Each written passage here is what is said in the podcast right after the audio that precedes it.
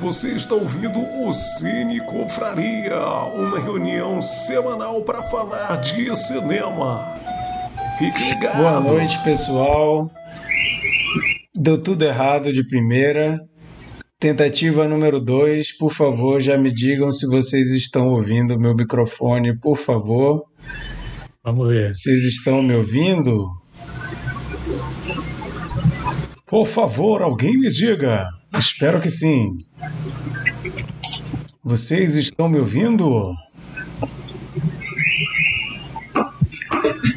Ah, agora sim. Agora vai, agora vai. Gente, estamos de volta porque deu tudo errado, mas nós somos o Cine Confraria.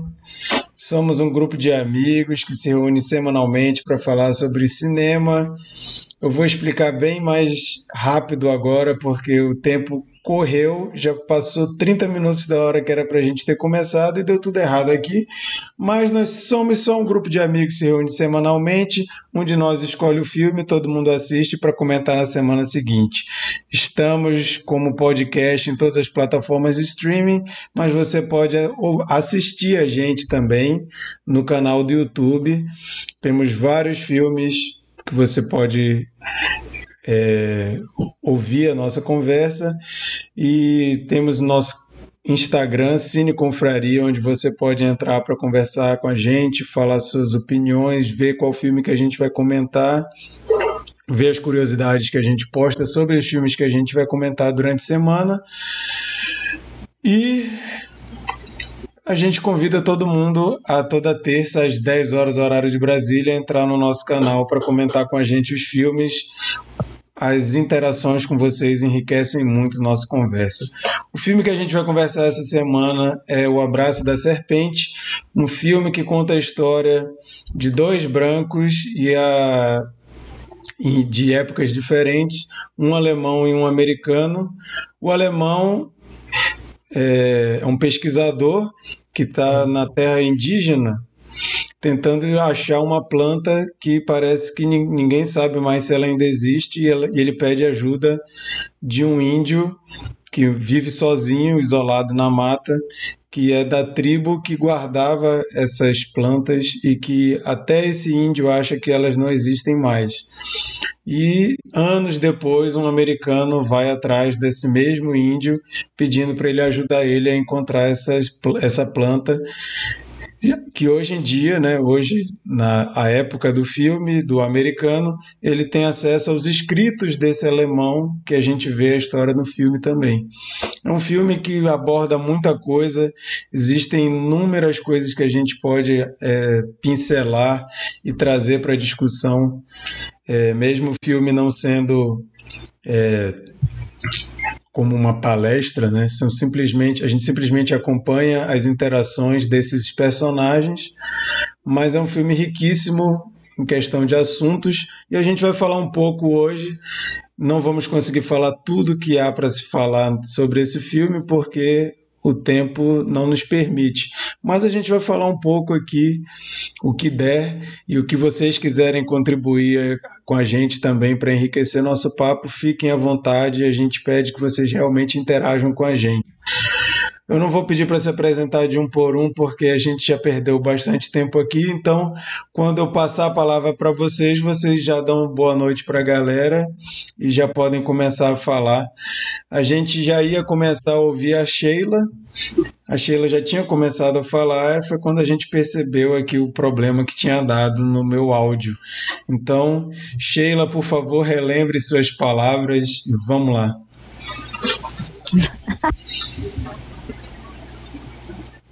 E Parece que a internet da Sheila. Sheila. Não aceita repetições. É, então, enquanto a Sheila. A internet decente já travou. Vai, Sheila, estamos te ouvindo. Não estamos mais. Oi, vocês estão me ouvindo? Sim, sim, sim. Vocês estão me ouvindo, né?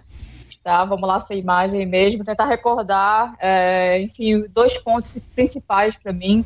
Foi uma surpresa esse filme, eu estava esperando um filme cabeçudo, uh, com muita abstração, com linhas de linguagem estética de muita relativa, assim, tivessem é, reflexões muito, muito personalizadas. E eu me surpreendi com diálogos simples, não pobres, simples, mas muito ricos, com uma, apesar de uma trajetória não linear de, de narrativa de tempo, mas de fatos narrados de forma muito simples. Assim, é uma história complexa pelos sentimentos que envolve, pela, pela, por todas as questões que são colocadas, e o Marquitos já falou, né? A quantidade de, de Deu uma cortada. Perdemos. Me chamou a atenção. Tá. O ponto que mais me chamou a atenção foi, sem dúvida, a relação de amizade entre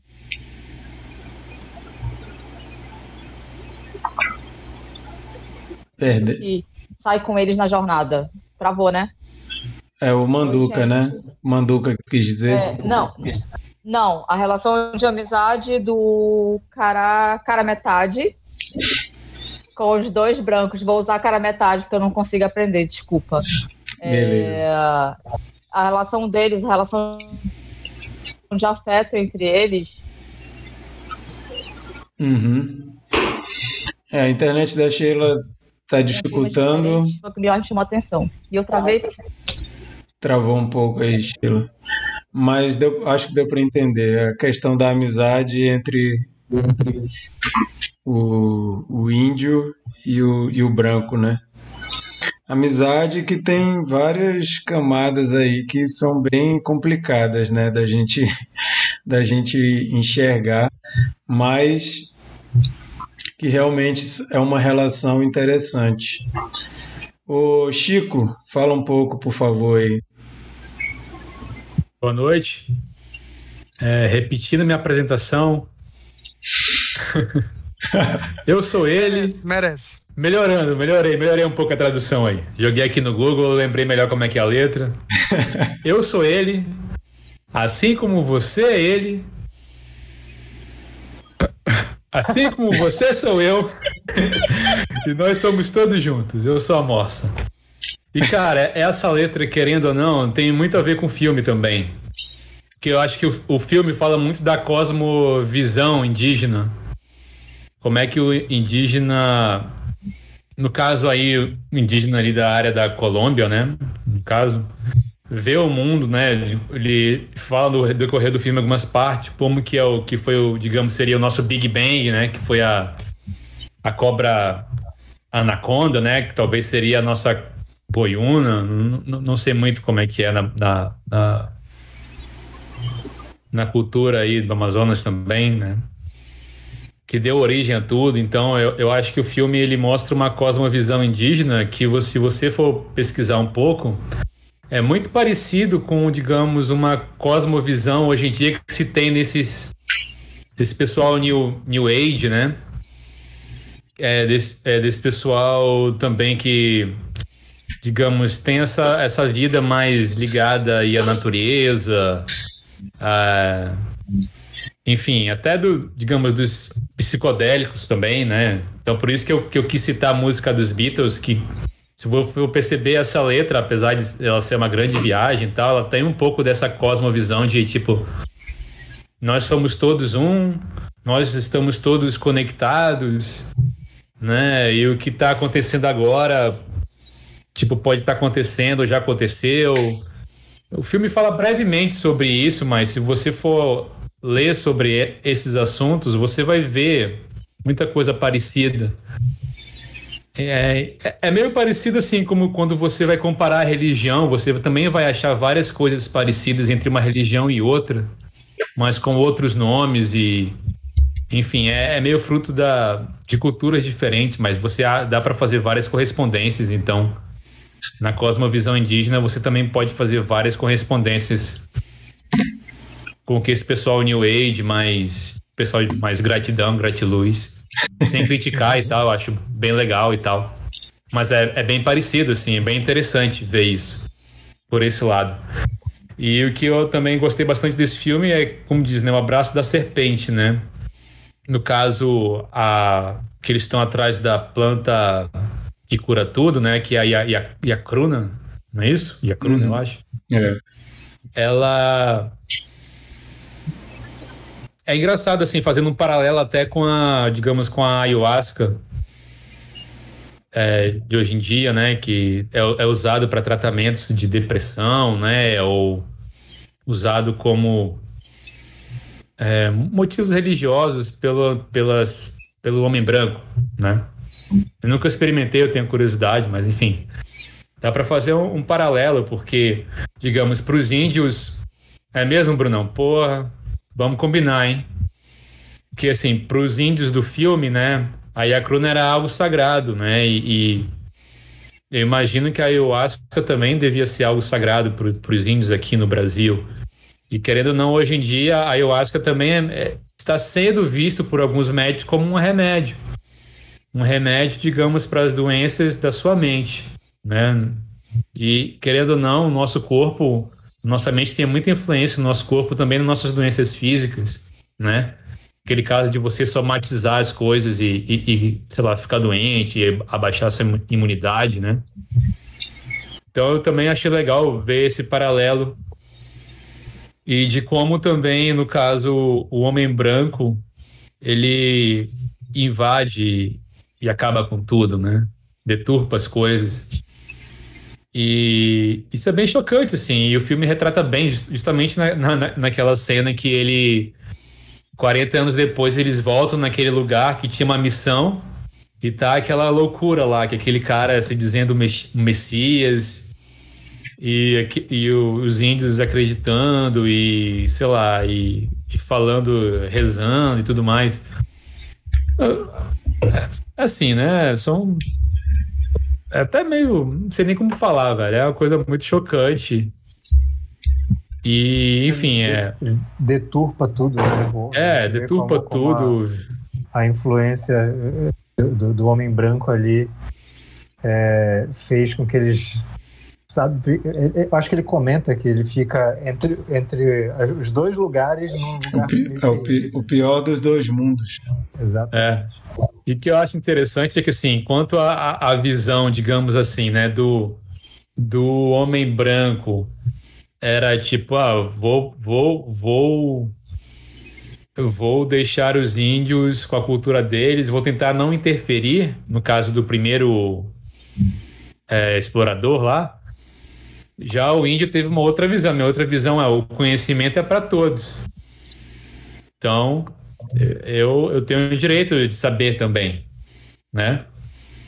Mas ao, ao mesmo tempo de você querer saber também, você acaba mudando sua, a sua visão de mundo, né?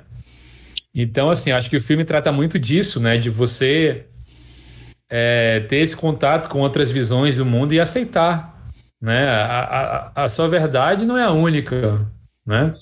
As outras pessoas em outros contextos têm outras verdades para elas e aquilo serve para elas tanto quanto a sua verdade serve para você, né?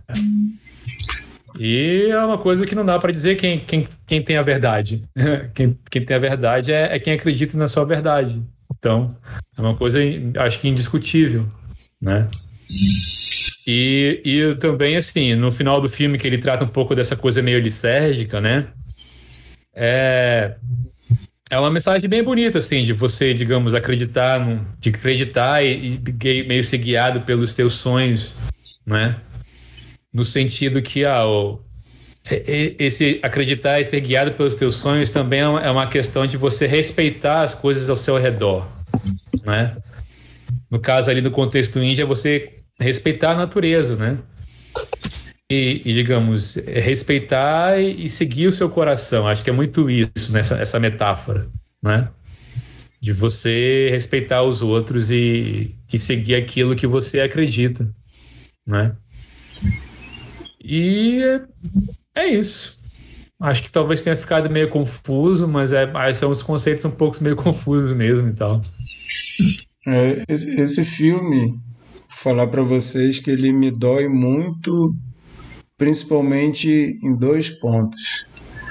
Primeiro, vocês sabem que eu sou cristão, apaixonado pela mensagem de Jesus, apaixonado por tudo que Jesus fez.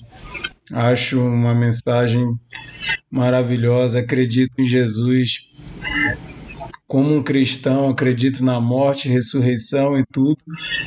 E me dói demais tanta coisa que foi feita em nome da religião e não só em relação a, a a forma que o Brasil foi colonizado e outros, outros países com populações indígenas foram dizimadas, mas a gente tem muitos exemplos, né? Tem Inquisição, tem as Cruzadas, e a gente tem até hoje o bolsonarismo aí que vem com apoio total dos evangélicos e hoje não só dos evangélicos, né, dos cristãos de forma geral.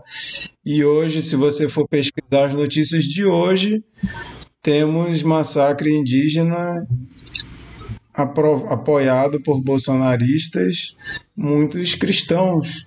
Então, é, me dói muito ver que nada mudou.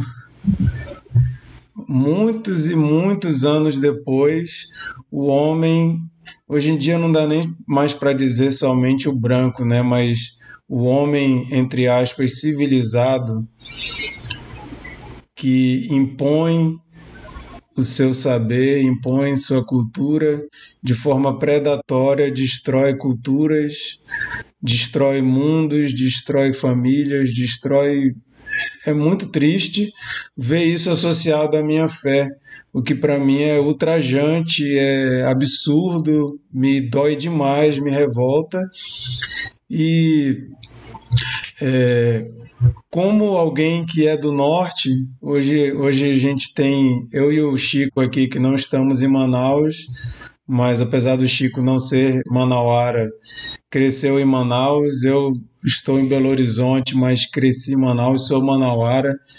Me dói demais ver a forma que os seres amazônicos, né, foram massacrados, demonizados e dizimados, a ponto de hoje em dia nós ainda termos índio como xingamento, sendo que nós somos filhos do Amazonas a terra que a cultura indígena é, é, inerente, faz parte daquilo ali, encharcado com cultura indígena, temos traços indígenas e índio é xingamento. É, quando eu fiz a para quem não sabe, a, a, minha monografia, eu sou designer gráfico e a minha monografia foi Caboquês Ilustrado, que era uma coleção de camisetas que buscava valorizar a cultura do norte. E a minha, a minha intenção sempre foi resgatar esse orgulho de ser nortista, esse orgulho indígena, mas identificando que hoje em dia Manaus vive um contexto urbano. Então, o nosso slogan era Cultura Urbana da Floresta. Vamos juntar as duas coisas que tem como a gente conciliar, né? Mas era. Hoje em dia já melhorou, não vou dizer que não mas era vergonhoso você ser chamado de caboclo, era vergonhoso você é, falar as expressões é, típicas do norte, e isso fala muito sobre é, o que é ser brasileiro, né? Sobre e tem tudo a ver com a forma que nós fomos colonizados. Quando a gente vê ali o Manduca se vestindo como um branco, e se você for pesquisar a história do Amazonas, você vê que os índios começaram a se vestir como europeus para serem alguém, porque índio não era considerado nem ser humano. E até hoje, se você for olhar, vai ter muita gente falando que índio não é gente. É, é, muito triste aquela cena da missão, a primeira vez que eles vão lá, a segunda é, é bizarro, né? Parece um, o final daquele filme Mãe. Parece horror, é né? um horror aquilo ali, né? Bizarro demais. Mas a primeira vez que eles vão, você vê aquelas crianças sendo colonizadas de forma até a dizerem que não podem ter o nome delas, não podem falar a língua delas, é muito triste. Então, esse filme, eu acho ele belíssimo, eu revi, né? Porque eu vi em 2015. Eu confesso que eu tinha esquecido de muita coisa. Valeu muito a pena ter revisto. E eu acho que com a minha cabeça de hoje ele me doeu ainda mais. Me dói muito ver é, o preço do progresso, né? Progresso entre aspas. E o, o ser humano ali civilizado. O filme fala muito sobre escravidão, né? A cena terrível também do, do índio mutilado trabalhando para o Barão da Borracha, pedindo para matarem ele, que ele não aguenta mais aquela vida. E eles vão falar sobre escravidão, né? E eu não tenho como não fazer um paralelo com o branco civilizado, entre aspas, que é um escravo desse progresso predatório, né? Às vezes, com boas intenções, chega, mas não consegue não consegue conciliar as coisas e não consegue não deixar um rastro de morte por onde ele anda, né? Então, assim, é um filme que me pega muito por esses fatores, mas tecnicamente ele é impecável, assim. É muito bonita a fotografia, é muito legal a escolha de não usar trilha sonora, os cortes secos, é, a forma nada hollywoodiana, nada, nada tentando criar ápices e não tem construção de personagem, a gente não sabe nada sobre o passado de ninguém ali, mas mesmo sem obedecer esse cânone do cinema de como contar uma história, mesmo ele fazendo de outra forma totalmente diversa, ele consegue emocionar, consegue revoltar e consegue trazer à tona tantos sentimentos e fazer com que a gente se relacione a ponto de se preocupar com os personagens sem ter uma profundidade de background desses personagens, né? Então, para mim, assim, é, é muito bom. Inclusive, hoje eu acho que eu vou rever minha nota, que eu vi a minha nota que eu dei em 2015 e eu, eu hoje vi o filme com outros olhos e para mim é um trabalho excelente. Bernardo. É, eu, eu também revi o filme e eu também tive essa impressão, o, o, que o Marquito falou e o Brunão já comentou, né? Que, que, que é um filme que que melhorou, assim, da, da, da época que eu assisti para agora. E, de, de, fato, é um, é um filme de, uma beleza imensa, assim, né? Ele é esteticamente é, estonteante. Que a Sheila tinha comentado antes, é, é, antes de dar a zica aí, né? É, sobre a fotografia. E de fato, a fotografia ela rouba a cena muito, em muitos momentos, né? Ele, é, é ele ela chega a, a, às vezes saltar tanto uh, que, que, que a gente se perde ali na história. E, cara, é, é, é isso é, é fato. É, e, e, como vocês já falaram, né, Chico e, e Marquito, é, ele, o, o filme ele é bem cirúrgico né, nessas críticas quanto à colonização. É, e, e é, o Chico comentou sobre uma cena que eu, que eu até anotei aqui também para falar sobre, que é a cena da bússola. Que, que eu achei muito inteligente assim das duas partes, porque o, o branco ele, ele, ele é, o, é, o, é o Theodore, né? Ele fala algo bem pertinente que ah, os, os indígenas eles é, seguiam pelas estrelas, pelo vento. Se eles pegarem uma bússola, eles, eles, vão, eles vão esquecer disso, eles vão deixar esse, isso de lado. Mas ao mesmo tempo chega lá o, o Karamacati e, e e diz algo que é verdade. Não, conhecimento é para todo mundo. Por que, que você quer privar eles do conhecimento? E aí eu acho que entra uma, uma, uma crítica que é, talvez seja a crítica mais importante na a minha, a minha, na minha opinião do filme, que é que não é, não é a questão simplesmente de você é, chegar lá e mostrar a sua cultura é, para outro povo. O problema é a imposição dessa, dessa cultura, né? Ali naquele caso ali não é, não é, é da, da, da bússola, ninguém está impondo nada, eles estão tendo acesso a algo e aí eles iam ou não iam é, é, é, é usar aquilo como, como uma forma de navegação. Que, o que é bem diferente de quando a gente chega na, na comunidade lá é, cristã, né? E, e vê algo sendo imposto de uma forma violenta, de uma forma agressiva. Inclusive ali tem uma cena, na foto, a fotografia, mais uma vez dizendo, fantástica, que aparece. A gente vai ouvindo as crianças né, é, cantando o hino é, católico lá, religioso. Enquanto vai se aproximando, a gente vê um monte de grilhões, assim, né, correntes na frente e, as crianças ao fundo. Essa, essa uma, uma, aquela imagem parada já diz muito, assim, sabe? É, é, e é, é, impressionante aquele, aquilo ali, é, é impressionante a forma como ele mostra aquilo no passado e 40 anos depois o que, o que se tornou aquilo, né?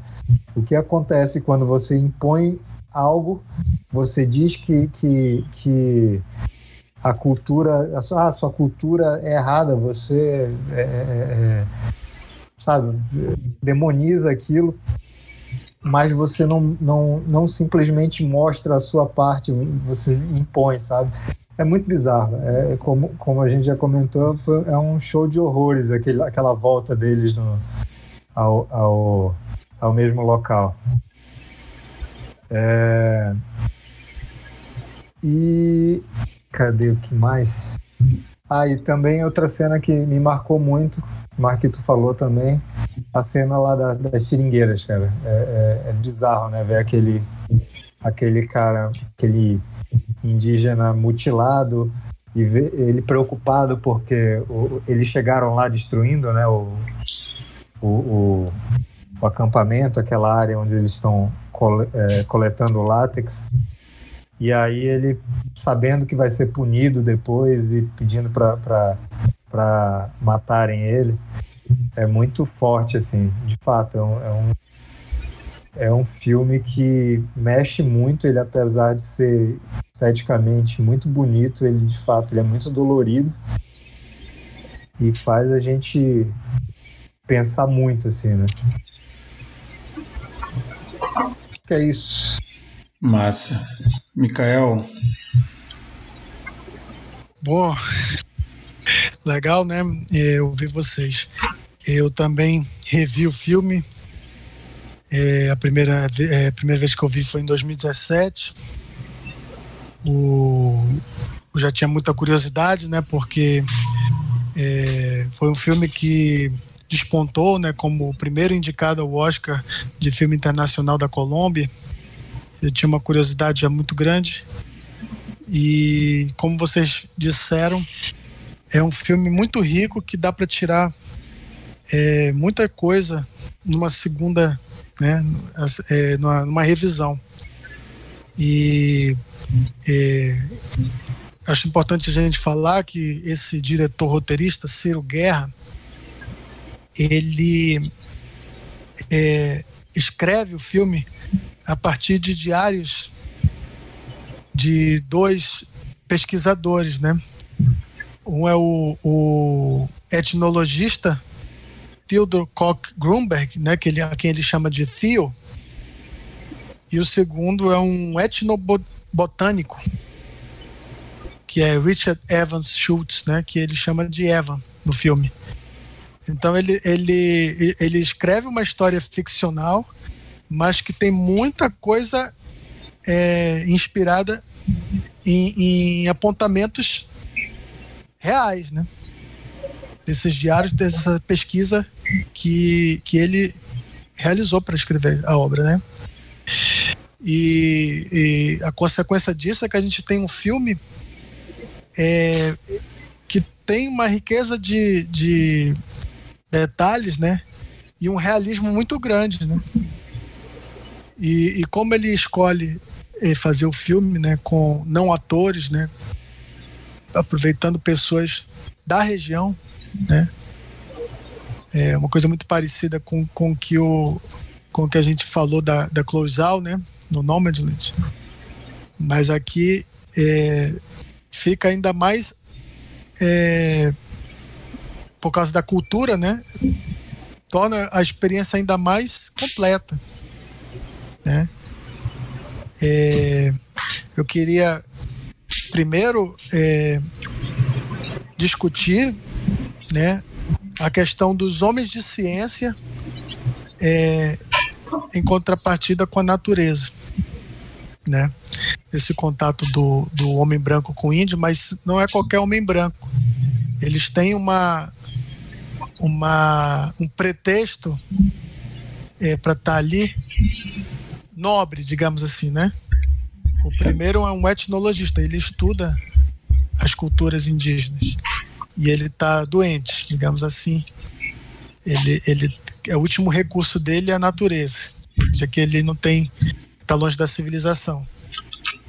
É, e o segundo é um etnobotânico, né? Ele ele ouviu falar dessa dessa planta, muito provavelmente através do de algum relato do do Theo, não sei, ou de outro, foi, foi ele publicou o livro, na verdade. O, o Manduca publicou o livro dele. É, porque ele morreu, né? Então o Manduca, o Manduca levou adiante os escritos dele. É, e o etnobotânico que quer saber que planta é essa, né? Que embora no filme o Ciro Guerra tenha escrito sobre uma planta que ela é fictícia, mas ele deve ter utilizado informações desses diários é, sobre várias outras plantas que, que ele compôs uma única, né? É, para servir como é, um novelo narrativo, né?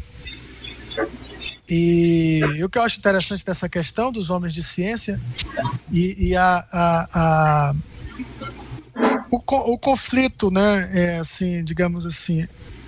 Por exemplo, eu vou dar um exemplo para vocês entenderem o que eu quero dizer o, o, o fato deles terem darem tanta importância às coisas, né?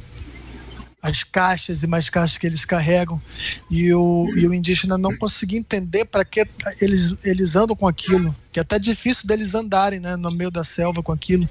Né? E eles dizem que, cara, isso são coisas, por que você dá tanta importância para isso? E ele tenta passar para o indígena que aquilo é a vida dele, né? é, ele precisa documentar aquilo e mostrar para os seus pares para que eles acreditem nele, né? Mas não deixam de ser é, é um arraigamento de coisas, né? Que os impedem né, de, de ter a conexão completa. Né? E outras, é, tantas outras coisas que tem sobre essa, é, essa dinâmica aí, mas eu acho que esse é o exemplo mais é, concreto. Acho que né? isso aí fica muito evidente por causa do o indígena ele tem o mundo dele ali e aquilo ali basta, né? O, o branco ali ele começa a viajar e a conhecer outras civilizações e vai criando um arcabouço gigantesco de informações. E ele acaba precisando escrever livros e mais livros e mais livros e universidade e tudo para poder caber toda essa informação e às vezes para o índio nem precisa, né? Fica é meio que assim, mas para quê, né? Por quê? Mas aí, mas aí a gente vai para a questão temporal, que o filme separa as linhas narrativas em 40 anos. E o cara Macate, ele é o personagem que liga as duas linhas narrativas, né? E se você parar para pensar, o cara Macate jovem, ele não quer papo, né? Ele é o último da tribo dele e quando ele vê aquele branco precisando de ajuda, ele diz: Não, eu não vou ajudar. Porque vocês são responsáveis pela ruína da minha, da minha tribo. E ele olha pro, pro Manduca com reprovação. Você tá com roupa de branco, né? 40 anos depois, ele já tem é, uma visão, né? O seguinte, olha, eu preciso do homem branco para preservar a minha cultura, né? Para ele documentar aquilo que, que eu ainda sei, porque eu vou morrer. E, e eu sou o último. Comigo vai. né, tem até uma hora que ele esquece uma coisa e ele fica com uma. É, com- pesaroso, né? Ele fica com uma frustração assim. Cara, eu tô esquecendo, né? Eu sou o último. Então, é, eu acho legal que o, que o, o, o Ciro Guerra ele não trata é, essa questão de forma é, preto no branco, né? Assim, de forma é, Maniqueísta, lado- né? maniqueísta, de certo e errado. Porque, sim, o, o homem branco é, é- é verdade tudo aquilo que o, que o cara macate jovem fala. Mas é verdade também que o velho cara macate fala. Porque os dois se completam, né? O, o, o cara macate ele entende isso, né? E, O, o Manduca tem um papel muito importante nisso aí também, né? Ah, sim, sim. O, o Manduca, ele, ele é visto com, com muita reprovação no primeiro momento, mas ao longo do filme ele vai entendendo também que o Manduca não é só um Escravo do branco. né? branco, não. Ele, ele, ele toda hora ele quer se reafirmar, não, eu sou livre, eu sou livre. Mas ele é um, um índio que é amigo do branco, né? Que ele, que ele quer é, ajudar esse, esse homem branco, né? No propósito que ele entende é importante, né? A outra coisa que eu acho, assim, do, no aspecto mais visual, é, aí trazendo também a fotografia que vocês já comentaram, é, é que a floresta, para mim, ela sempre é um caso de beleza e assombro, né? Eu não sei quantos de vocês já tiveram oportunidade de andar na mata mesmo, né? Porque somos urbanos, então eu acho que, que, alguns podem não ter ido, mas mesmo que seja para fazer turismo, né? Eu, por exemplo, já fui algumas vezes e, e, o- e o que me dá é, é- é justamente é isso, é é, ao mesmo tempo que eu sou impactado com a beleza, eu também fico impactado é, é, com o desafio né, que, daquilo tudo, né, o assombro é, é, que me dá, entendeu? E a, e a fotografia preta e branca parece que ela acentuou isso em mim, sabe? Ela parece ser um, um rio, você vai descendo o rio e você parece que você está em. é, é, é, sei lá, é, aquilo ali parece ser assombrado, sabe? Eu achei. Mas assim, eu- ó. ó, Sheila? Ó, É a Sheila? Tá tentando Ou, é- falar. ou são Tá vozes na minha cabeça? caralho. Não, cara, eu tô muito agoniada porque eu quero falar, não consigo. Falei Fale, no chat, eu, não tô, eu não tô conseguindo me comunicar. Eu tô puta. Não, agora, agora tá falando. Não, eu, tá- eu, tá- ia, eu ia ler o que tu escreveu no chat. Tava só esperando o Mikael falar, mas tenta aí que eu acho que vai. Fala com raiva que sai. Não, cara, que agonia. Tá, deu. Tamo tá ouvindo. ouvir. Tá, é assim um ponto que não por acaso esse filme faz uma escolha muito ousada. Ele tem um cara, um cara que, se, que interage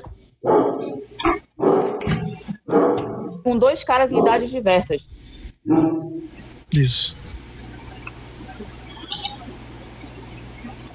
Você interage com. Estão ouvindo? Deu uma parada, mas voltou. É, perdemos uma parte agora. Tá. Você tem o cara macate em dois momentos de vida, interagindo com dois tipos de pesquisadores em dois momentos de vida. Você tem o cara macate jovem, falando com o tio Theodore, que já é um adulto.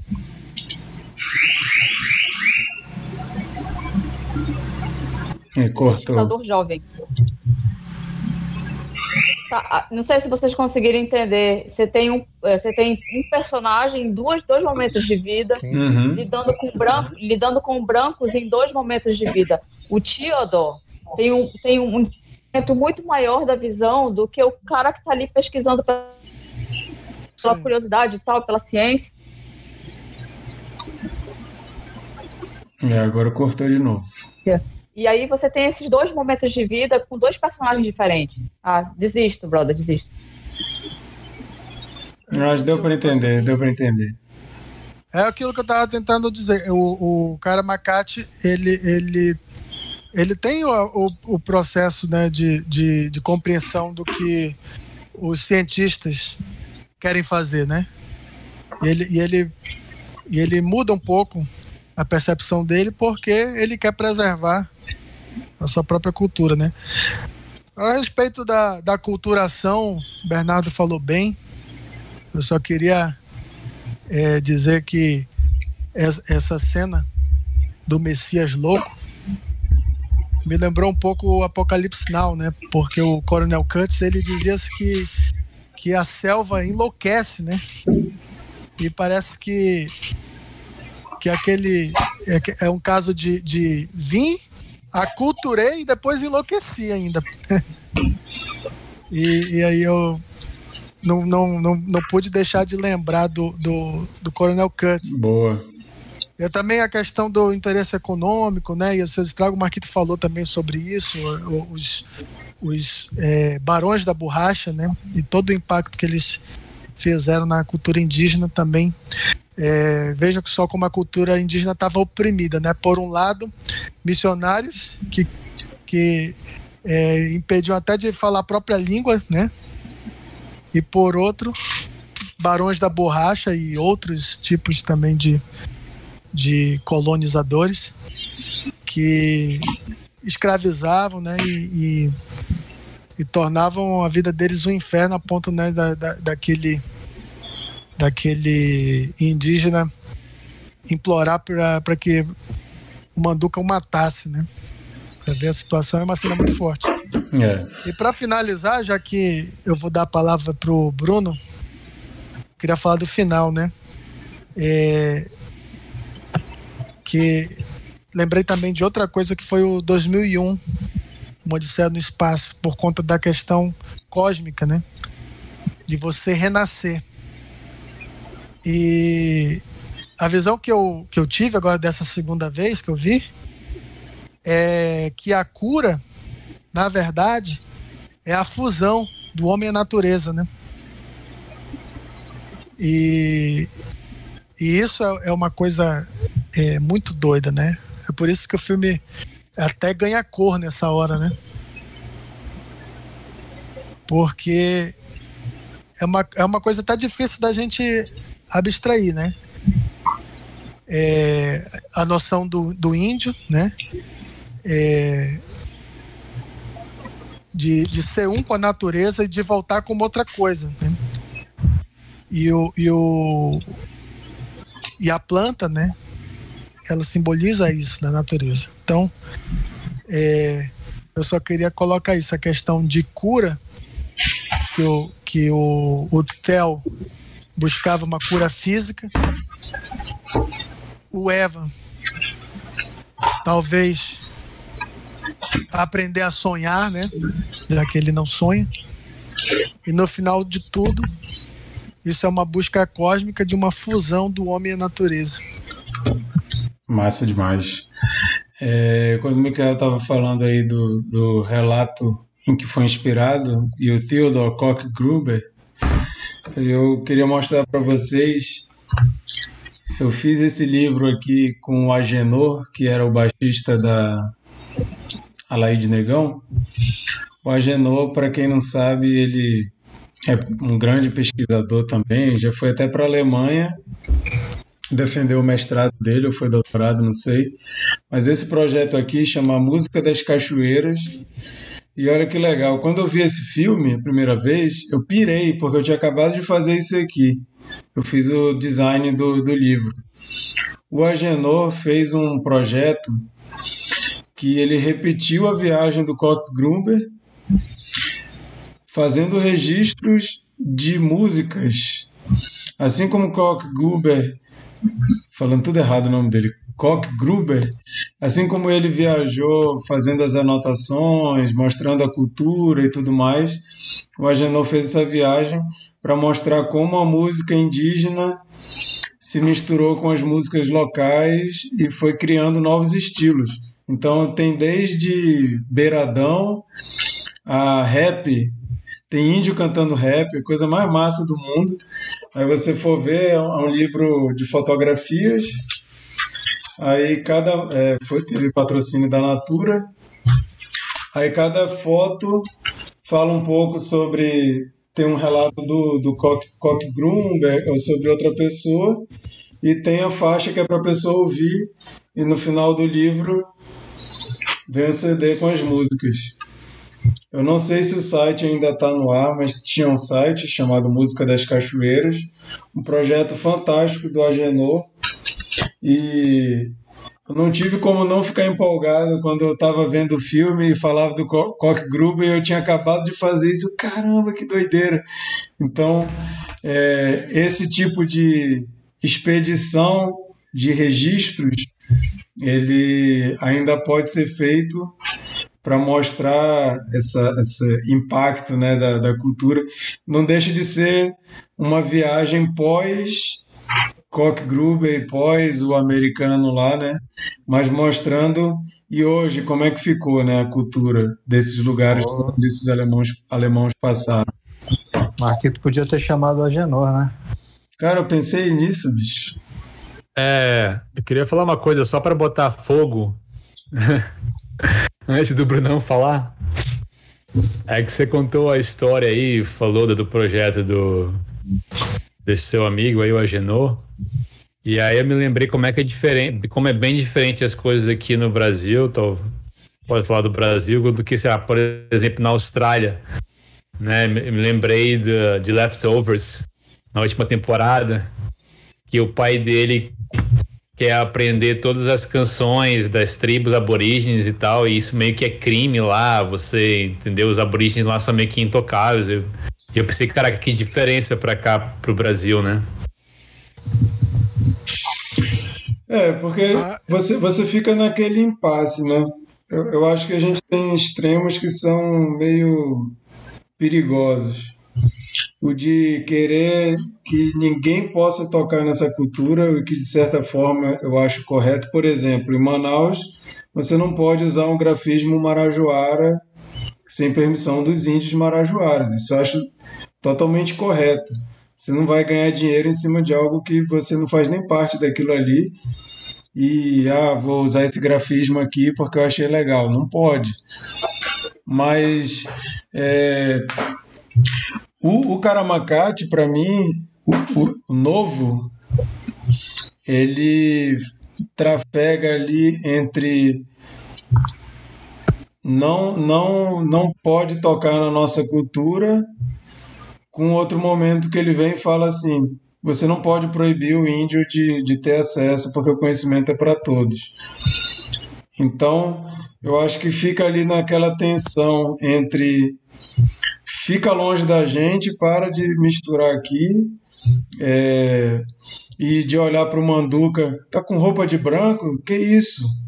Que coisa ridícula e tal, como se fossem coisas que não podem se misturar.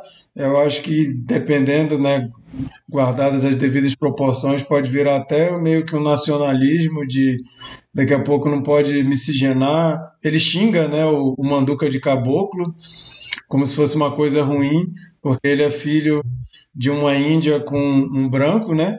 Você já, você é caboclo, você nem é índio de verdade, vira um xingamento. Então vira quase ali um, uma, uma, um nacionalismo exagerado que a gente combate, né? Seja qual for a sua etnia, você querer dizer que não pode misturar já é um extremo muito.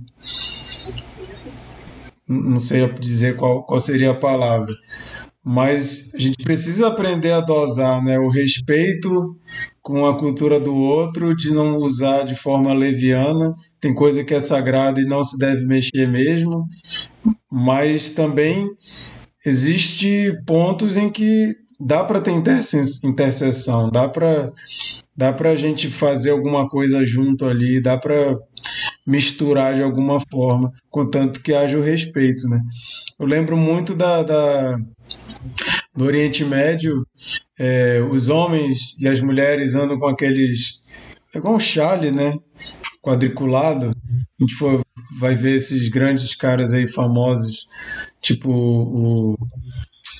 Como era o nome dele, bicho? Não vou lembrar o nome agora. Mas esses homens que andam com esses turbantes que vêm, rola no pescoço, né?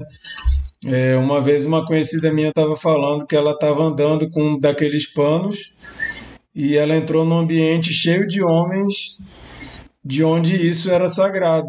E os homens fizeram ela tirar, mandaram ela arrancar, quase arrancaram do pescoço dela.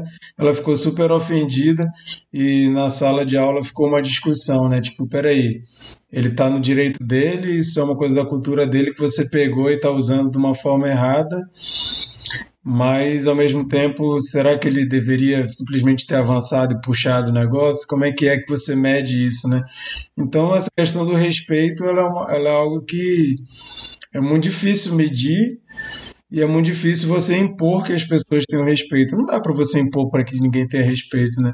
Você está aberto a pessoas sem a menor tipo de noção fazer um uso totalmente indevido de algo que para você é sagrado ou que é, exige o mínimo de respeito, né?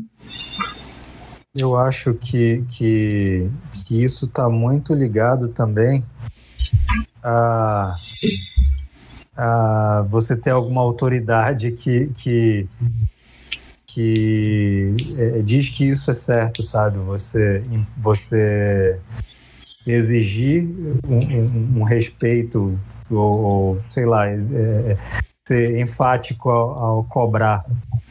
Por exemplo, hoje a gente aqui no Brasil tá, tá como, como o Marquito já falou, tá passando por um momento de, de, de muita imposição a, a, ideias e pensamentos, às, às vezes que, que, que, que, é exagerado, sabe?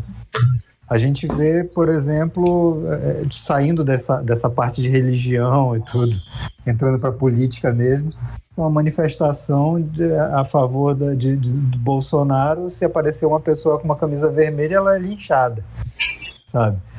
Eu acho, eu acho que a gente pode fazer um paralelo quanto a isso. Eu acho que existe alguém ali, que é uma autoridade, que diz que, que ah, tem que fazer isso mesmo, as pessoas seguem, sabe? É o tipo de coisa que é construído com, com exemplo, né? Se não tem ah. exemplo, ou se o exemplo é ruim, fica difícil. Vai lá, Brunão, tá se coçando aí para falar. Nossa, eu tô, eu tô agoniado de uma forma que vocês não têm noção. Bom, ah, gente, obrigado pela participação de todos. Obrigado por vocês terem revisto esse filme junto comigo. É, eu primeiro gostaria de dizer que eu não sou especialista no assunto, ponto. Mas partindo desse princípio, é, se, eu, se, eu, falar alguma coisa que, tá, que, esteja errada e alguém que for um especialista aqui estiver ouvindo o que eu estou falando, depois quiser, enfim, discutir, estamos, estou, estou aberto a ouvir e a aprender também, obviamente, né? É, Tu começou, esse, esse filme me chamou a atenção quando eu vi o trailer do filme, né? O trailer do filme, ele já, ele já pega tudo isso que a gente já comentou aqui. A fotografia, o tema do filme, né? Ele tem uma temática mágica, ele tem uma, ele tem uma temática antropológica, mas ele também tem uma temática histórica. Ele, ele tem um monte de coisa. Ele é, ele é tipo um, um road movie. Nesse caso, ele é um river movie, né? Ele é um river movie mas, mas ele, ele, ele tem muitas coisas, muitas camadas dentro dele, né, para falar, né? Assim, é, a primeira coisa é, é falar sobre o meu sentimento em relação. Vou, vou falar sobre o filme primeiro, né? Todas essas questões que vocês estavam falando em relação aos personagens, eu, eu tentei interpretar esse filme como uma, uma, uma representação mesmo. Então você vê que o, o, o Karamacate, que é o, o índio o indígena que resolveu se isolar. Ele, você vê que no, eh, tem uma, um trecho do filme, inclusive, que ele fala que, que os portugueses foram na, na, na tribo dele. Ele fala lá para os indígenas, para os curuminzinhos, lá na, na, Quando eles estão lá com o padre. Ele fala para os meninos, ele fala assim, ó, eu, esse pessoal passou lá na minha tribo quando eu era criança.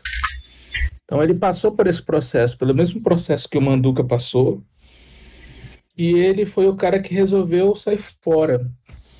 Ele resolveu, a, a tribo dele também resistiu. Então isso é uma questão que aconteceu na real, né? Então a gente tem, por exemplo, a história do nosso, do nosso querido Juricaba. Foi isso aí. A Juricaba é, um, é, um, é, um, é, é uma história, dizem que, dizem que é uma história real, mas ela, ela é uma mitologia desse sentido, do, do, do, indígena que não, que, não, que, não se, que não se submeteu, que não quis mudar. E aí você vê que o jeito que ele, que ele, que ele é representado no filme é para mostrar essa, essa imponência mesmo do, do índio perfeito, saca? Você vê que a forma física dele é muito diferente da forma dos outros indígenas. Os outros indígenas, eles, eles são do franzino. Ele é aquele índio, chega, ele tá uma seta, né? ele, ele, tem, ele é a representação do, do, do indígena perfeito. Então, o fato dele estar tá discutindo a, essa dele estar tá julgando, inclusive, o, o Manduca é justamente por isso. É por ele é, na consciência dele, achar que os indígenas deveriam, deveriam resistir, né? E o Manduca já teve uma outra situação. Ele já, ele já é o segundo colonizado. O colonizado que sofreu na mão, na mão do, dos que chegaram, que foi escravizado, que ele tem as marcas da, da escravização, é, e que ele, num, numa, numa sorte do caramba, na real, ele foi, ele foi livre. Porque quem pagou a liberdade dele foi o pesquisador lá, o Thomas, o primeiro, né? E, e ele, ele que pagou, ele que pagou a, a, a liberdade dele. Tanto, tanto que tem o diálogo em que o, eles, eles têm que o, o menino fala assim, ah, você, você pensa que você é livre, mas você é escravo dele. Do cara que te libertou. E ele fala, não, eu tô aqui porque eu quero. Ele é meu amigo. Tô, eu, ele, ele, ele, na verdade, deu a ideia, ele deu um toque pro. pro, pro Karamacate. Pro Karamacate. Ele deu um toque, ele falou assim: ó, é, eu preciso ajudá-lo porque ele é um cara muito inteligente e ele precisa passar para frente o que a gente sabe. Então, na verdade, foi esse, to esse toquezinho que ele deu, foi o que ele passou para frente pro segundo, né? E aí você tem toda a questão é, cristã é, do, do, do, do, do, catolicismo que devastou, que ajudou, foi, foi um colaborador e um partícipe do genocídio indígena. Isso é uma coisa inegável. E isso é uma coisa que, como Mar... é o mesmo sentimento que o Marquito tem, é o mesmo sentimento que eu tenho, porque eu tenho uma. Eu tenho uma, uma, uma formação cristã também, católica, e isso sempre foi um conflito muito grande dentro da minha cabeça. É, eu nunca, eu, eu, eu, posso até dizer, chego até a dizer que eu nunca cheguei a ser um cristão 100% crente, justamente por isso, justamente por pensar em alguns momentos nessas questões assim, mesmo mesmo considerando o perdão na igreja, mesmo, enfim, é muito é, para mim foi muito difícil engolir essa parte ainda.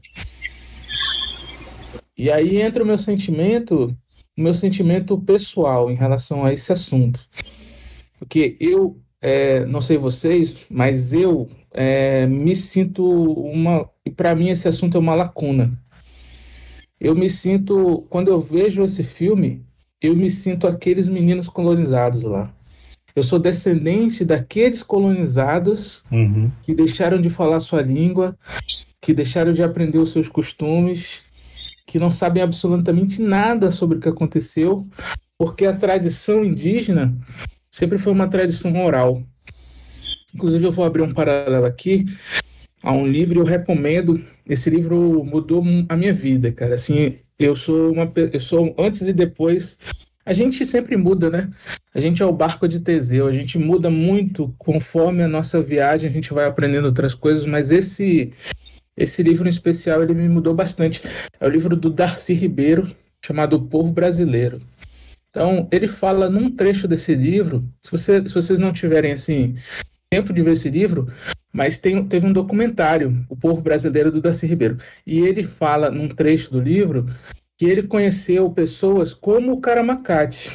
Então, ele conheceu pessoas que o cara conhecia o tetravô de cor da, da tribo lá da, outro, da outra região. Eles se falavam, as pessoas se conheciam, as tribos se conheciam. E o conhecimento era passado dessa forma. Eu não tinha documentação. Era tudo oral.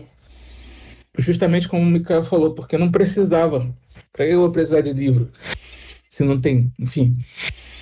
Mas, é, então, assim, é, esse, esse fato me deixou, me deixou muito, me deixa muito chateado, porque eu, eu, eu sinto que me falta alguma coisa. Eu sinto que, que falta alguma coisa no nosso povo. Enquanto o nosso povo não resolver essas lacunas, a gente nunca vai conseguir, sabe, resolver os problemas que a gente tem agora. Eu penso que, por exemplo, eu vou dar um exemplo aqui. Eu, eu tinha acabado de dar um pause no vídeo, eu tinha assistido uma hora de filme. Eu dei um pause para tomar um café aqui com a Cris e estava e tava passando o jornal hoje de manhã.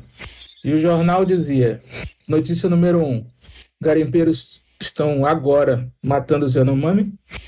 Notícia número dois: era uma notícia que tinha uns padres ou pastores, não vou me lembrar agora, que estavam ajudando as tribos Cocama, lá do Alto Solimões, porque os jovens estavam envolvidos em drogas e tal, os jovens indígenas.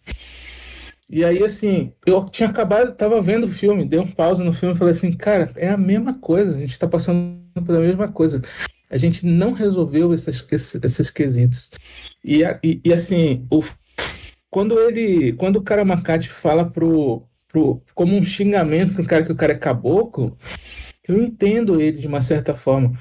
Porque como essa pessoa foi colonizada dessa forma e ela esqueceu toda essa lacuna de conhecimento, ela vai passar para frente só, só merda. E aí quando você vê, por exemplo, cheia do Rio Negro agora, cheia do rio do, do, do nosso rio, como, como tá, e você vê a, as populações caboclas que estão é, tendo que, enfim, se mudar das suas casas porque tá, tá, um, tá uma cheia descontrolada, e você vê que os lugares, por exemplo, urbanos, a poluição é uma coisa lastimável. Eu vi umas cenas hoje no jornal que, pelo amor de Deus. E aí eu lembrei da fase do Karamacate. Eu falei assim, cara, ele, de uma certa forma, ele tem razão. Porque não porque ele é um índio personalizado, né, sabe? Não é ele, é assim, é o pensamento do povo indígena que poderia ser uma contribuição, sabe? Eu, eu, eu enxergo dessa forma é, o personagem, isso aí, entendeu? Isso aí, Bruno, é bem real no Amazonas e eu acho que em outros lugares também, porque é, é o contraste do saber popular e o saber da natureza e, e várias coisas que não são, entre aspas, científicos, com o saber científico. Então o índio sabe um monte de coisa que a gente não sabe, mas o índio não estudou na universidade, o índio não pesquisou isso, então descarta. E vamos ver aqui, talvez o índio saberia lidar muito melhor com as intempéries que assolam o, o Amazonas, que não é enchendo de concreto e de asfalto e tapando o rio, né? A gente sabe que isso não vai dar certo. Mas ninguém vai ouvir o índio, porque o índio é índio. Cara, e é engraçado, Marquito, falar isso, porque no filme tem aquela parte, né, que ele fala, ah, a gente não pode comer peixe até que eu não lembro, não lembro o que, que ele fala. Até que pare, até... Até que pare as chuvas. Isso. A gente vê, é, é, se a gente for ver de maneira rasa, a gente acha que isso é só uma, uma questão superstição, de mitologia, superstição, mas não. Isso tem a ver, tem, tem total, total sustentabilidade, com, né? questão, com questão científica também, porque é época de reprodução dos peixes, então você não deve fazer isso, porque senão você vai prejudicar isso, sabe? É muito, é muito doido isso. E ele fica irado, né? Quando o Theodore uhum. surta, vai lá e pega o peixe, ele vai e grita, né? Vocês não vão sossegar enquanto não acabarem com tudo, né? Ele fica puto assim, caramba, é. presta atenção, tá destruindo tudo. E é o cuidado que o homem não tem, o homem civilizado, e a gente tem espécies e mais espécies que não existem mais, tanto de flora quanto de fauna. E a gente tem aquecimento global e a gente tem um monte de problema porque o homem não sabe ouvir o, o, o saber do índio, né? Não sabe as pessoas que sabiam cuidar do, daquilo ali. Né? Justamente. E aí, e, e, e, pegando um gancho do que você falou, Marquito, é bom dizer que a, a Sheila escreveu aqui: muitas etnias só se sabem existir por conta dos, dos pesquisadores, dado o tamanho do, do genocídio que foi. A Sheila escreveu aqui. E, e é bom dizer, além disso, Sheila, que é, todas as cenas do filme, quando você vê no final, você vê fotografias, né? Você, é, quando acaba o filme, você tem uma sessão de fotografias. Aquelas fotografias são fotografias da época. Então, assim, todas essas coisas que aconteceram no filme, por mais exageradas que sejam, aconteceram de fato. Existiu gente maluca aqui dizendo que era Jesus e colonizou os índios dessa forma. Existiu os padres, padre eu não vou nem falar, né? não precisa nem mencionar. É, os, os, os, a borra, é, é Barões, né? da, dos barões, barões da borracha. Foi uma loucura, gente. Foi um genocídio de milhões, milhões de pessoas. É um negócio assim. sem precedentes na história mesmo. Só quem chegou perto agora foi Jair Bolsonaro, para você ver como são as coisas. É, e, eu, e esse senhor, que é nosso presidente, que você citou, ele diz né, que é, os americanos, né, a cavalaria americana, é, foi mais eficiente porque acabou com os índios de lá, né? Ele, ele, então ele, ele, ele entende que, que tinha que acabar, né? Tudo, né? E ele é presidente hoje, né? Então a política que se vê é, acabando com instituições, né? Como como IBAMA, FUNAI, é com um plano, né? Não é por acaso. É, porque, e, e ninguém se revolta porque é cultural. É um problema cultural. E, e assim, eu, eu, desculpa te, te atropelar aí, Bruno, mas o papo está fluindo. Mas o Mikael falou sobre a planta ser uma, uma, uma representação de várias plantas, e eu vejo até como a planta ser uma representação da cultura e o, o homem civilizado procurando é, colher os benefícios daquela cultura para transformar e destruir, né? Você, você vai destruindo aquilo e eu, eu não lembro quem que escreve, escreveu isso, mas eu, vi, eu li uma vez que a forma mais eficiente de você destruir uma, uma civilização é você atacar uma cultura, né? Você sabe onde. Por isso que quando você vê aqueles invasões, a primeira coisa que o cara faz é atacar um, um monumento, é atacar um, uma estátua, um prédio histórico. Você destrói aquilo ali você vai minando uma cultura que vive de, de marcos, né? vive de, de é, pontos que são representativos para aquela população. E quando o, o homem, o branco, o civilizado, invade e consegue destruir a cultura indígena de dentro para fora, você vê aquilo, o Karamacate extremamente pistola da vida, quando ele entra e vê que os índios não tratam mais nem a, a flor como algo santo. Estavam ficando bêbado ali, rindo igual um bando de imbecil. E ele fica assim: Meu Deus, o que aconteceu com vocês? Vocês são índios, olha o que vocês estão fazendo. Então você pega uma coisa que é sagrada, a cultura, que é a coisa mais preciosa para um povo, você consegue destruir de dentro para fora, tá feito o estrago. E é o que aconteceu com a gente. Você estragou a cultura amazônida, que ali a gente está falando de Colômbia, mas existem inúmeros países que é, convergem ali né, na região amazônica e são, somos todos indígenas ali. Você consegue que.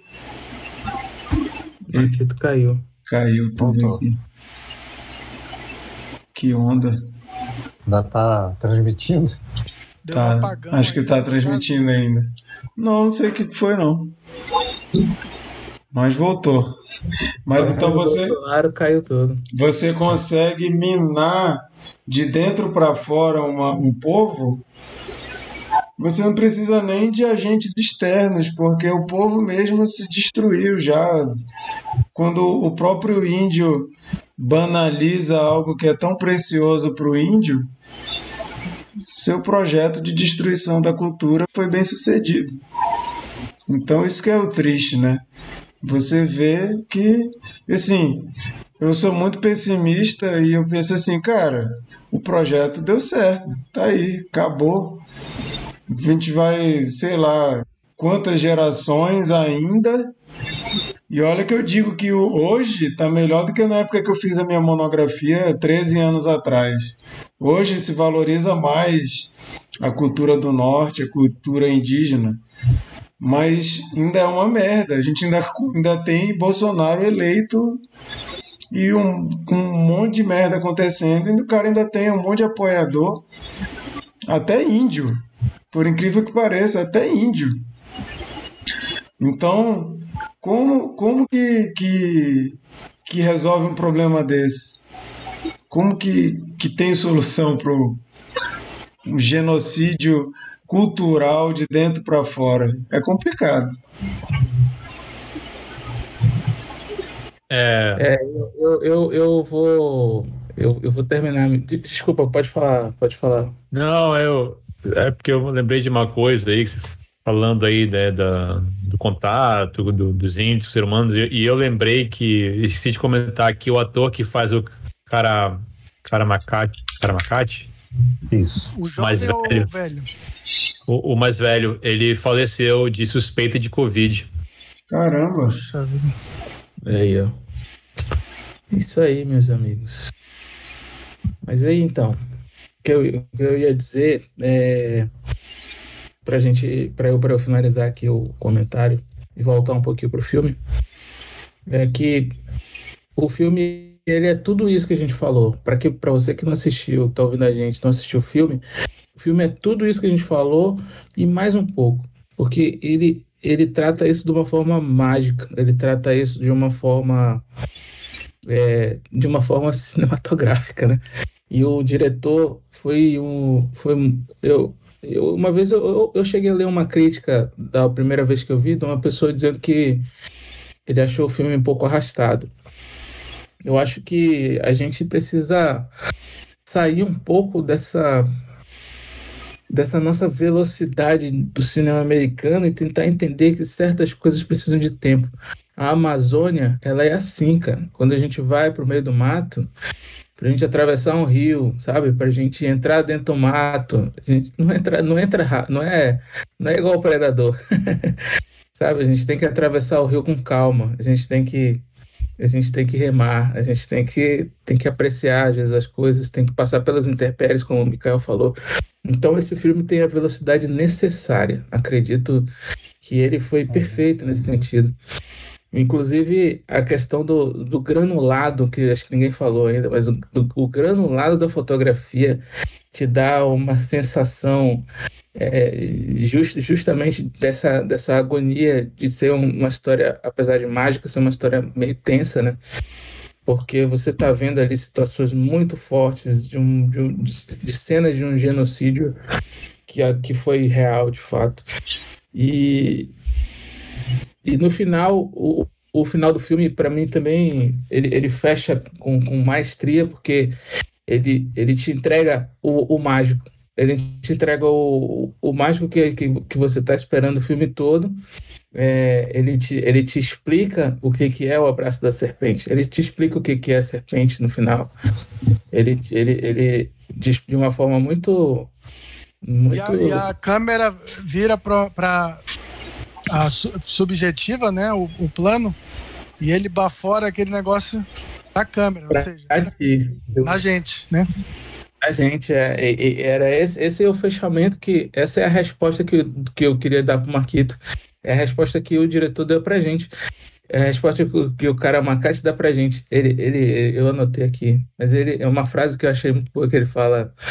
É, le, leva, leva-te, leva para eles mais do que eles te pediram. Então a gente precisa levar para eles mais do que a gente pediu. É, e... Assim... Pode, pode ir, pode ir. E, e, e, o, o, e o fim do fim, né? Que é quando ele já tá ali procurando pelo cara e andando ali na, na beira da praia. É, você vê que alguma coisa ali mudou. E, e essa é a sensação para mim no, no filme, é que alguma coisa, alguma coisa em mim mudou. Depois que eu vi esse filme da primeira vez, alguma coisa em mim já tinha mudado. E depois que eu vi o filme pela primeira vez, eu comecei a procurar mais mais coisas sobre sobre a questão indígena que tanto me incomoda. O fato de eu de eu, sabe, me olhar no espelho todo santo dia e eu ver que eu não tenho absolutamente nenhuma referência, eu me sinto eu me sinto aquela criança que o Karamacate conversou. E isso me revolta demais. E nesse segundo filme, ele me deu. Foi, um, foi, um, foi, um, foi o segundo toque. Ele me deu mais essa sensação de que. De que essa é a minha, a minha missão, de uma certa forma. Eu preciso você fazer esse trabalho de formiguinha também, junto com outras pessoas, de dar visibilidade a isso. E por isso que eu escolhi esse filme de novo, porque é um assunto que me toca demais. E eu agradeço a oportunidade de trazer aqui para vocês juntos. Maravilha. É, eu, é, joguei, joguei a pergunta no ar, né? E eu ia justamente falar que o Mikael já tinha respondido a pergunta, né, que é essa essa viagem cósmica para se reconectar com a natureza. Né? A gente falou no episódio de Nomadland, a Sheila vai ficar com raiva que eu estou falando desse filme de novo, mas a gente estava falando sobre como as pessoas ali daquele estilo de vida nômade se, se sentiam completos no contato com a natureza e a gente estava falando sobre como a gente precisa dar esse valor, né?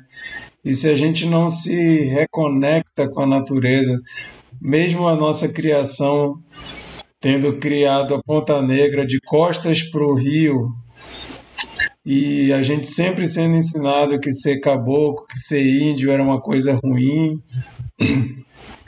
e que o bom era ser parecido com Sudeste, o bom é viajar para os Estados Unidos e tudo mais. Mesmo assim, a gente precisa voltar para as nossas origens, voltar para a Amazônia, voltar para a natureza e se reconciliar, né? Porque a gente foi criado para ser brigado com a natureza. Ah, eu esqueci de dizer, desculpa, Micael, só para terminar realmente o último comentário. É, esse filme, para mim, O Abraço da Serpente, é o meu Pantera Negra. Eu, eu um dia quero ver um filme de futurismo indígena, mas esse filme, para mim, ele é o meu, o meu Pantera Negra. O Karamacate é o meu Pantera Negra. Pode é. falar, cara. Eu queria falar três coisas aleatórias, mas rapidinho, coisas que eu esqueci de falar. A primeira coisa que eu falei é a forma que ele consegue um realismo é absurdo, né? E uma das coisas que contribui é, são as línguas, né? É, sem contar o espanhol, ele utiliza quatro línguas nativas indígenas, né? Isso faz bem muita diferença. Ainda tem um, ainda tem um português mal falado ali depois, né? É. Verdade. É, e é o coisa... doido, né? O, o Jesus Cristo doido. É verdade. A segunda coisa é para corrigir uma coisa que o Marquito falou. Ele disse que o filme não tem trilha sonora, mas na verdade tem. É uma trilha bem sutil, composta por Nascui Linares. Dá para ouvir no, no Deezer, pelo menos. Mas deve ter no Spotify também. Amanhã eu vou ouvir o dia inteiro. A terceira coisa que eu queria falar que o Ciro Guerra, depois de O Abraço da Serpente, já fez dois filmes. É... Eu pensei que tu ia falar da, da, acusação de assédio. Não, eu não estava sabendo dessa. Ele eu ia foi... só dizer que o, o, o filme Pássaros de Verão, que ele fez logo depois desse, está disponível no Prime Video. E o outro chama Esperando os Bárbaros. E é um filme internacional. É, com o Mark Rylance, né? Aquele do, do Ponte de Espiões e do Chicago. Sete de Chicago. Sete de Chicago. Johnny Depp e Robert Pattinson. Esse não tá em nenhum streaming, mas dá para alugar no, em, em todos os, os aplicativos de VOD.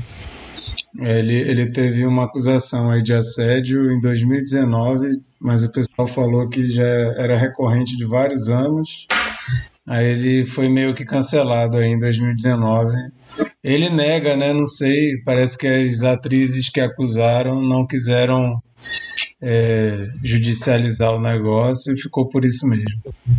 Desse filme não foi, né? Porque não tem personagem É. feminino. Tem as índias. Tem, né? Sei lá, Sheila, fala. Sheila. Tô, aqui te ouvindo, tô aqui, ó, com a cara de que tô te ouvindo.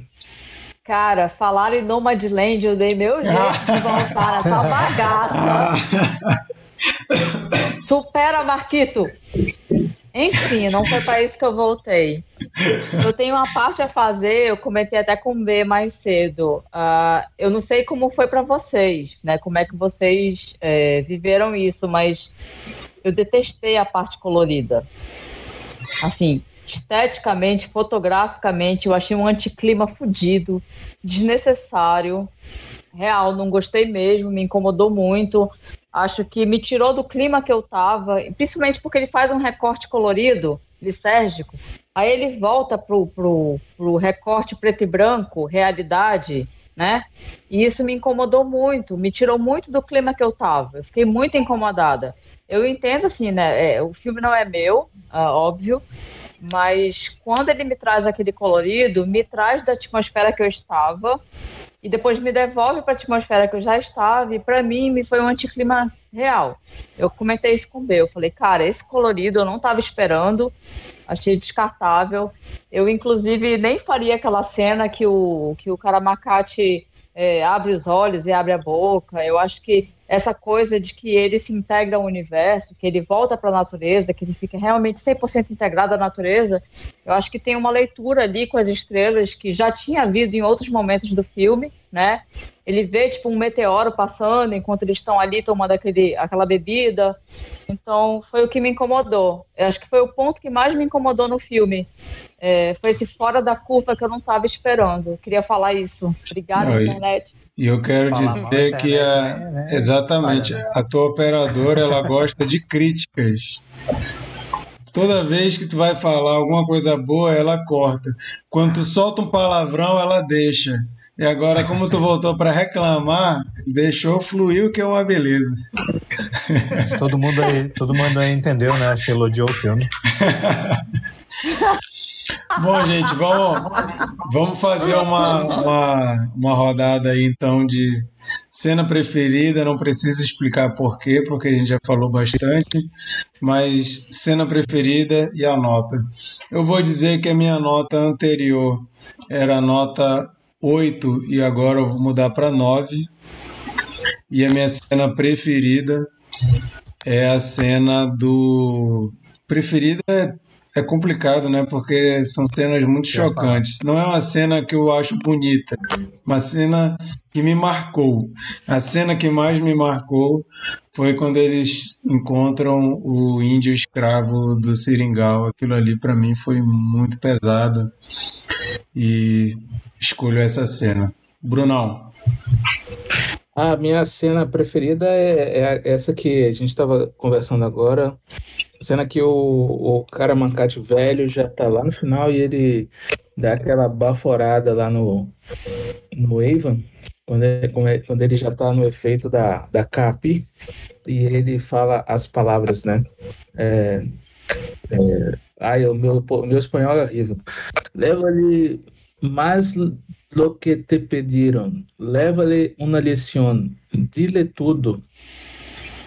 Dile tudo lo que vês. Dile todo que, se, que, que se sientas. Vuelve inteiro. Sem caparazão. e a nota? Eu adoro essa. Ah, é 10. Se pudesse, eu dava 11. Esse filme é incrível, cara. Dos meus filmes prediletos. Maravilha. Chico,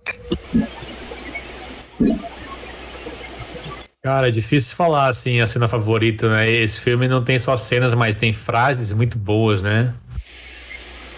As frases assim do Cara, Macate são muito assim de xamã e tal, bem legais.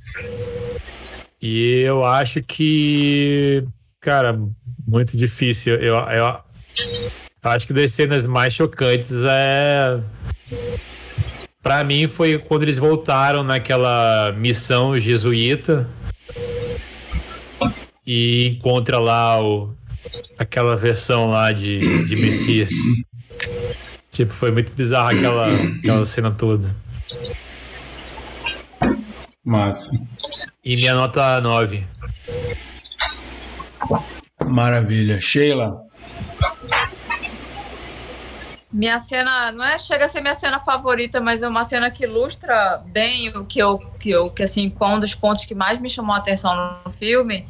É uma cena leve, levíssima, mas é uma cena de muita poesia através do humor, que é quando o Theodore tá digitando a carta, né? Que o, o Manduque, sei lá, tá escrevendo para a mulher e ele tá falando com todo aquele afeto, como afeto de branco, né? Todo meloso. E o cara Macate tá na ponta ali e ele cai numa gargalhada insuportável, assim, totalmente tipo, foda-se teu sentimento de branco, de amor, que palhaçada é essa? Depois você vai me devoltar esse afeto. E assim, é um alívio cômico, delicioso, que não quebra o filme, não quebra o ritmo do filme, mas tem tudo. E assim, eu acho que, apesar da comédia daquele momento, é um momento de muita clareza de quem são cada um dos três naquela canoa, né? É, é, é, sutil, é bem humorado, mas é uma delícia. E é quando ele fica realmente muito desarmado, né? Ele tá sempre muito armado, o Karamacate. E ele cai na gargalhada. É demais aquilo, gente. É, é, é uma das cenas que eu mais gosto. Certeza. Minha nota é 9. Massa. Mikael? A minha nota vai ser 9 também. E a minha cena preferida empatou aí com o Brunão. E é, além de tudo, ele falou, o, o Eva fica suspe, é, surpreso, né? Ele diz assim, pô, eu, eu te fiz mal, e, ele, aí ele fala uma coisa enigmática, não, mas eu já te matei em outra era, não sei o quê. Uhum. E isso é de uma loucura, assim, toda a cena que, que faz jus, né, o, a, a expectativa que, o, que tudo foi criado. Mas eu queria também fazer uma menção à cena inicial, é, quando o, o Theo está chegando com o Manduca, na margem do rio, dá de cara com aquele xamã, assim, porque a primeira vez que eu vi esse filme, eu vi essa cena, eu, eu já é, é, arregalei o olho desse cara. Esse filme, eu, eu nunca vi nada parecido, entendeu? Um grau assim de, de realismo. Uhum. Porque a gente já viu, a gente já viu outros filmes selva, né? Até de selva amazônica, mas não tão assim, tão, não com tanto realismo e com tanta é, é carinho assim no ponto de vista do colonizado, né, do, do indígena. Verdade. Bernardo. É, só comentar essa cena que o, que o Mikael falou, da, da, de ele falando, do, do, do cara falando, né, o Evan falando, ah, mas eu ia te matar, ah, eu já te matei. É, de como, na visão do Karamacate, os dois eram a mesma pessoa, né? É como é, eu, achei, eu achei muito interessante isso. É, mas a minha cena preferida também é difícil falar preferida porque não é, é porque é algo feio e chocante, mas é, é, é, a que eu comentei quando quando eles chegam pela primeira vez lá no, no naquela missão, naquele naquela missão é e aí a fotografia ali que mostra os grilhões na frente, aquela, aquele monte de corrente e as crianças cantando o hino atrás. Eu achei que, que é uma cena que, que fala por si só, assim. Já entende tudo. Maravilha. Bom, gente, então esse foi o nosso comentário sobre o abraço da serpente. Você que está ouvindo. A nota do B. Ah, é a nota. É, nota 9. Beleza. Então esse foi o nosso comentário. Você que ouviu aí depois, seja no podcast, seja no YouTube. Espero que vocês tenham gostado e deixem aí também as impressões de vocês para gente poder conversar mais a respeito de tanto assunto, tem tanto pano para manga para falar sobre esse filme que acho que a gente não falou nem um terço do que dava para falar. Qualquer coisa, outro dia a gente marca aí um bate-papo na casa do Brunão, todo mundo lá de boa, falando até altas horas. é... Vamos para uma rodada então de dicas da semana. Vamos bem rapidinho, porque como a gente perdeu muito tempo no começo, que deu pau aqui na transmissão, já é meia-noite aqui, então vamos, vamos tentar dar uma agilizada. Minha dica da semana vai ser The Bad Batch, série de animação de Star Wars que começou no Disney Plus, já tem dois episódios e tá muito legal. Para quem assistiu às Guerras Clônicas, o, o desenho também, tem muitos personagens que foram mencionados na Guerras Clônicas. Eu ainda não assisti todas as temporadas de Guerras Clônicas, assisti só quatro temporadas. Então não sei se aconte acontece mais coisa com esses personagens durante as Guerras Clônicas, mas já dá para ver que eles criaram esse grupo The Bad Batch, que são tipo os clones que saíram com defeito e eles são muito doidos. Então você pega ali um, um, cinco caras que, apesar de serem clones, eles têm, é, têm meio que um livre-arbítrio, não são tão é, obedientes quanto os outros clones de Star Wars. E eles começam a, a ser perseguidos e tal.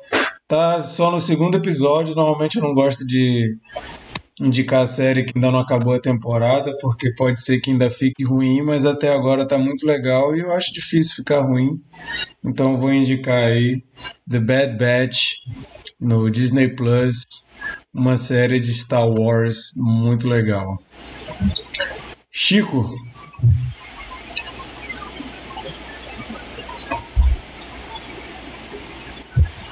É, eu tinha feito duas indicações semana passada, né? Então eu vou reforçar uma, que é a Andone, a animação da Amazon Prime, que é bem legal, vale a pena. E a minha indicação dessa semana vai ser um filme leve que eu vi, filme comédiazinha romântica, mas que poderia até ser indicado para um dia do Cine Confraria, que é um filme chamado Liberal Arts. Em português, eu acabei de ver, o nome é Histórias de Amor. Tem na Amazon Prime. É, tem como ator principal o Josh Rednor, que é o Ted. Já vi, já vi esse filme. E, inclusive, acho que ele sempre interpreta um cara meio parecido com o Ted How I Met Your Mother. É um filme legal. Ele que dirige e escreve o filme. É um, é filme que ele é um, um ex-aluno de uma, de uma universidade que volta, né? Que ele se formou, foi embora e tal. Ele acaba voltando para a universidade para uma, uma homenagem de um professor que ele teve. E aí ele né, fica com aquela nostalgia de voltar para a faculdade, para aquele ambiente, conhece uma menina mais nova. É uma comédiazinha bem legal, assim. E é, é, legal, assim. Eu já tinha assistido outro filme dele também. Ele tem um outro filme que eu não, agora eu esqueci completamente. Ele também escreve e dirige uma comédia bem legal também. Não, não acrescentou nada isso que eu falei, mas enfim, Liberal Arts. É um filme bacana, é um filme leve para assistir. Maravilha. Ela achei, a Sheila tá travada. Micael. Oi, acho que voltei. Voltei. Voltou. Tá, minha dica é uma dica saudosa, nostálgica. É, Os Quatro Paralamas está na Netflix. É um documentário sobre a trajetória de Paralamas de sucesso. Ah, me fez revisitar a obra, não só a história e, e, me relembrar naquele período também, mas principalmente revisitar a obra dos Paralamas. E como eu conversei com um grande amigo hoje, o Richard, a gente. Eu, eu conversei com ele, eu acho que naquela época eu não estava com conhecimento suficiente para absorver Paralamas. Hoje, musicalmente, eu ouço e cai de um jeito muito mais rico. Então, eu acho que vale a pena para quem não conhece Paralamas, como para quem conhece, revisitar a obra e ver o quanto eles foram realmente grandiosos musicalmente para a época. Muita virtuosidade, muita boa produção, enfim, tudo. Super recomendado. É uma delícia. Mas, Bruno. Eu quero continuar esse assunto é, e eu vou, vou indicar aqui um livro pela primeira vez. Japa vai gostando. é, Darcy Ribeiro, O Povo Brasileiro. Todo mundo precisa ler esse livro. E eu vou ler essa semana de novo. Beleza. Micael. vou indicar o Almanac 21, que é uma revista digital de cinema e série. Eu acho louvável, né? É um, um projeto que é feito com paixão, né? Porque é, o, o, idealizador do projeto, né, o Rodrigo Oliveira, no Twitter é Rodrigo McFly, é, poderia fazer um site, eu poderia fazer um, um, um, blog, sei lá, podia fazer tanta coisa, mas ele escolheu fazer uma revista digital, onde ele é, capricha no conteúdo, né? Com diagramação maravilhosa. Eu, eu é, conheci essa revista depois que eu depois que eu comprei o box da Agatha Christie, os filmes baseados na, nos livros dela. E aí eu, eu sabia que tinha tinha visto alguma coisa no Twitter e era um podcast, mas na verdade era uma revista e eu, e eu descobri que eu tenho acesso a essa revista através da Claro Banca. Então eu nem comprei a revista, né? eu baixei é, gratuitamente no, no, no, meu serviço de, de revista, tá claro. E, poxa, é um trabalho primoroso que ele fez, é, falando de todos os filmes é, do Hércule Poirot, que já foram feitos é, é, cronologicamente, e terminando com a série Poirot. Nunca tinha visto um material tão completo sobre Poirot. Aí depois eu, eu vi a revista sobre The Office, aí eu comecei a ler também. E ele vai temporada por temporada. É, é, falando né, dos episódios, mas pensando alguns né, como destaque. E assim, é um projeto, como eu falei, são poucas as revistas né, que sobrevivem. Então, eu, eu, eu imagino que seja uma, feito é, mais como paixão né, pelo, pelo, pelo conceito. Né? Então, acho louvável e quem puder, quem, quem puder comprar ou, ou baixar no Claro Banco, fica aí a dica.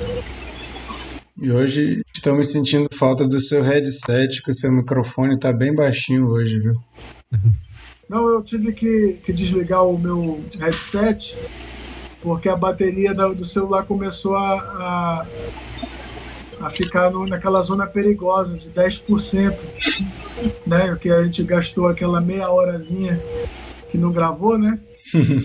Aí eu tive que ligar a bateria portátil aqui e desligar o meu headphone, que ele é com fio. Pode crer. Beleza. Semana que vem ele volta, então. Vai lá, Bernardo. É, eu fiquei em dúvida em qual filme escolher para para indicar, mas eu vou indicar o que eu mais gostei, porque tem um que eu ia indicar que eu, que eu dei nota 5 lá no. É porque é um filme. Mas é um filme. Não, não é antidica, é um filme que é tão ruim, é tão ruim, mas que é tão bom assim, sabe? Não, fiquei curioso, diz, diz pelo menos o nome. Ele gosta de. tá, o nome do filme que eu ia indicar, que eu não estou indicando, mas vocês podem assistir.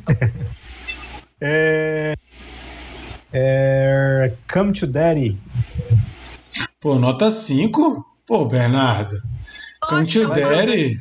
Eu dei nota 5 com coraçãozinho. Não, cara, é tão pô. ruim que, que ele chega a ser Não, assim, sabe? pô, esse filme é massa, bicho. Para com isso. Coraçãozinho. Mas, mas enfim, não, não, não é esse o filme que eu estou indicando. O que eu vou indicar é um chamado Amizade Adolescente. É, tem, no, tem no Telecine Play, eu acho. Mas é um filme muito legal, cara. Eu curti demais assistir sem pretensão algum, alguma, sem saber nada a respeito. Mas con- conta a história de um garoto é, que ele criou uma amizade com o, namorado da irmã mais velha. Assim, ele tem, tinha, tinha 11 anos de idade quando eles conhecem. Aí a irmã termina com o cara, mas o moleque continua tendo ele como referência de pessoa, assim. Só que o cara é um cara totalmente, sabe, não quer nada da vida, só quer saber de, de, de lezeira, não quer trabalhar, enfim, não quer estudar, não quer fazer nada. E aí o moleque tá crescendo e aí ele tem, ele, ele ainda tem aquele cara como como espelho, mas aí ele começa a rever algumas coisas. Cara, é uma comédia barra drama que é muito, muito legal. Que nota você deu? Ele eu dei oito. Olha, Eu exijo, eu exijo uma revisão aí da nota do Camtidério, tá? Bom, gente, então vamos saber qual filme que a gente vai assistir para comentar aqui semana que vem. Nosso amigo Chico fez uma enquete que não adiantou de nada no grupo aqui do Telegram, porque deu empate. Então estamos todos isso. Estamos todos ansiosos para saber. Aposto que ele vai falar um filme que não estava nem na enquete. Vamos ver. Vai lá, Chico. Não, é, o filme que eu escolhi é Little Fish. Tem, um, tem uma razão. É porque o outro filme, era, que era o Lapsis, eu achei meio confuso a sinopse dele para explicar, para fazer o vídeo indicando. Só talvez se eu assistisse eu ia conseguir explicar melhor, eu acho, não sei.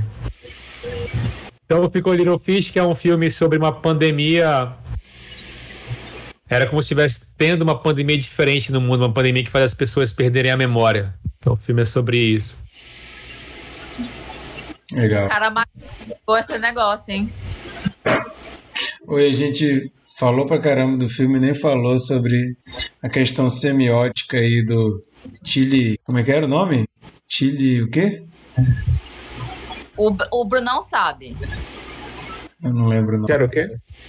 Do, a, a imagem que não é o, o cara. A gente. Fotografia, quando ele vê a fotografia dele. É. Ah, é? O time Chonga lá, como é que é o nome? Ai, Chimichurri. pô, eu esque- eu esqueci. Beleza, mas não deu tempo de falar, deixa pra lá. Mas é isso. Semana que vem estaremos aqui às 22 horas da Chulachak. terça. Chulachak. Como? Chulachak. Chulachak. Pois é, não conversamos a fundo sobre o que é Chulachak, mas beleza. Semana que vem, às 22 horas, terça-feira, estaremos conversando sobre o filme Little Fish. Se liga nas nossas redes sociais para saber mais sobre o filme, para ver trechos aqui da nossa conversa de hoje, para saber mais notícias e interagir com a gente. Se inscreve no nosso canal do YouTube para ficar sabendo de quando sai vídeo novo, caso você queira acompanhar ao vivo e participar nos comentários todas as terças-feiras, você é muito bem-vindo. E é isso. Espero que vocês tenham curtido a conversa de hoje. Como sempre, foi uma honra, meus amigos aqui que estavam conversando com a gente. E é isso. Boa noite. Até terça-feira que vem. Falou. Tchau. Até mais.